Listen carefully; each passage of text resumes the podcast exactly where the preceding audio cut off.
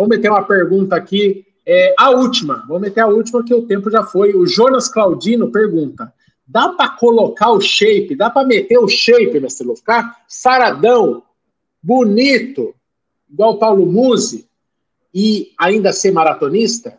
Ou tem que ficar aquele visual esquálido, ridículo, uma tripa seca que a gente vira quando está treinando para maratona, uma coisa que não desperta libido em ninguém?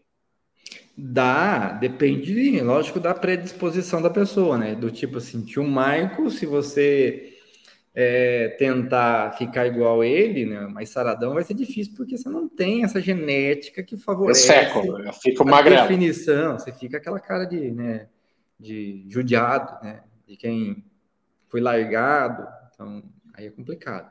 Agora, se for eu, por exemplo, eu vou ficar né, definido, tanquinho aparecendo né? Os ossos aqui da, os ossos aqui da, da bochecha aparecendo, né? Aquela coisa mais chupada assim, mas só com os músculos aparecendo. Dá aquela mastigada, você vê aqui o, o músculo maxilar saltando, né? Não, o osso e o músculo também. Né? Então é isso. Mas dá, mestre Lô? Dá, dá, dá para contaminar? Dá, dá. Não, mas, mas... não volumoso, mas definido dá, pô. Definido tem, tem muita gente que se o cara tira, você tira o cara, você tira a foto do cara é, sem camisa, né, sem, sem colocar ele no ambiente da corrida, você muitas vezes você pode falar assim, pô, esse cara é musculoso, né? Aí você vai ver lá, pesa 62 quilos, tem 1,60m. É, é aquilo, né? Você não sabe a escala do cara, né? Tem cara que você olha assim, na, você vê o cara é, parece um jockey, né? Mas assim, Mestre Lu, eu acho que ele quis dizer aqui de meter o shape ficar um pouco grande. Padrão bodybuilding. Tá em volume, aí é mais complicado. Volume muscular, aquela coisa pesada, não, né, gente? A gente já falou isso aqui várias vezes, mas você pode ficar mais definido. E ficar definido, você quer dizer, você tem uma porcentagem de massa muscular muito maior do que gordura. Gordura é pouquinho, né? Na verdade, é assim, né, mestre? Pensando nas longas distâncias, não faz sentido você ter um muito peso para carregar e tanto músculo assim, né? O padrão, o biotipo é, definido ou mais, é, qual é aquele termo na moda, mais fitness, aquele corpo mais fitness, conjumina mais com as pretensões de quer correr, quem quer correr longa distância. Você vê os caras muito forte, é no atletismo, explosão, 100 metros, 200 metros, né? 400 metros.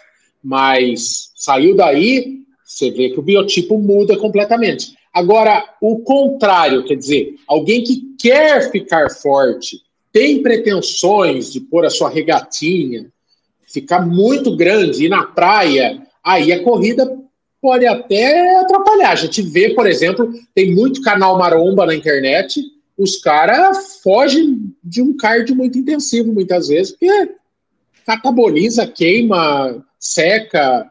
É difícil conjuminar é, as duas tem... ambições, né? É, tem que pensar no volume, tem que pensar na intensidade, na frequência, tudo isso tem que ser considerado, né? Agora, vocês imaginam, o Musa, eu acho que ele faz o cardio dele praticamente todo dia, né?